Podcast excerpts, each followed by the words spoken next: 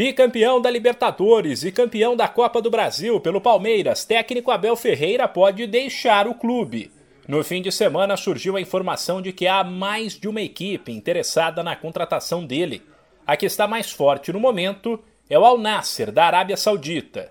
Clube disposto a pagar 130 milhões de reais a Abel por um contrato de dois anos e meio.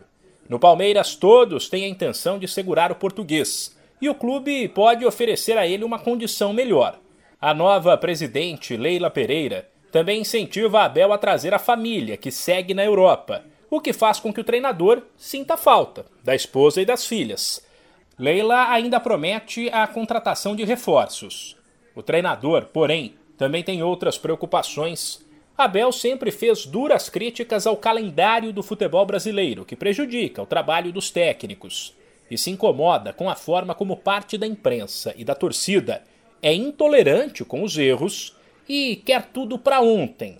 Depois do título da Libertadores, Abel deixou o futuro em aberto. E respondendo concretamente à tua pergunta, eu tenho que fazer uma reflexão muito grande, eu tenho que fazer uma reflexão com a minha família, tenho que perceber. Eu não consigo estar a jogar de jogo, descanso de jogo. Isso não é para mim. Eu não consigo. Eu não consigo estar na minha máxima capacidade, na minha máxima força, na minha máxima energia. Preciso-me estar sempre a apoiar nos jogadores. É desumano o que fazem aqui.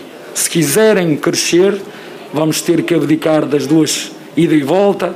Na taça ida e volta temos que tirar, temos que tirar espaço para podermos descansar e proporcionar bom jogo. Abel Ferreira foi anunciado pelo Palmeiras em 30 de outubro do ano passado. E em pouco mais de um ano, se tornou para muito torcedor o maior treinador da história do clube. De São Paulo, Humberto Ferretti.